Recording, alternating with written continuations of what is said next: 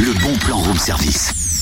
C'est énorme Ce matin, on sert des ploussards à tous les assoiffés d'art, d'artisanat et d'originalité. Ploussard ou la fête de l'art à Pupillin.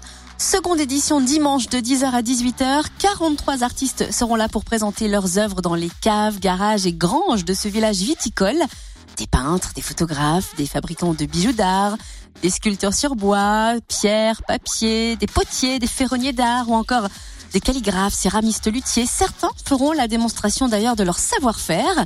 Et puis les rues du village seront animées par Noël Jeannot, un conteur prestidigitateur de renom, ainsi que par le groupe musical Chamav, bien connu des Jurassiens qui fréquentent les baraques du 14 à La Vieille Loi. L'entrée est gratuite. Une petite restauration rapide et buvette sont prévues. La fête de l'art Ploussard à Pupillin, c'est dimanche de 10h à 18h.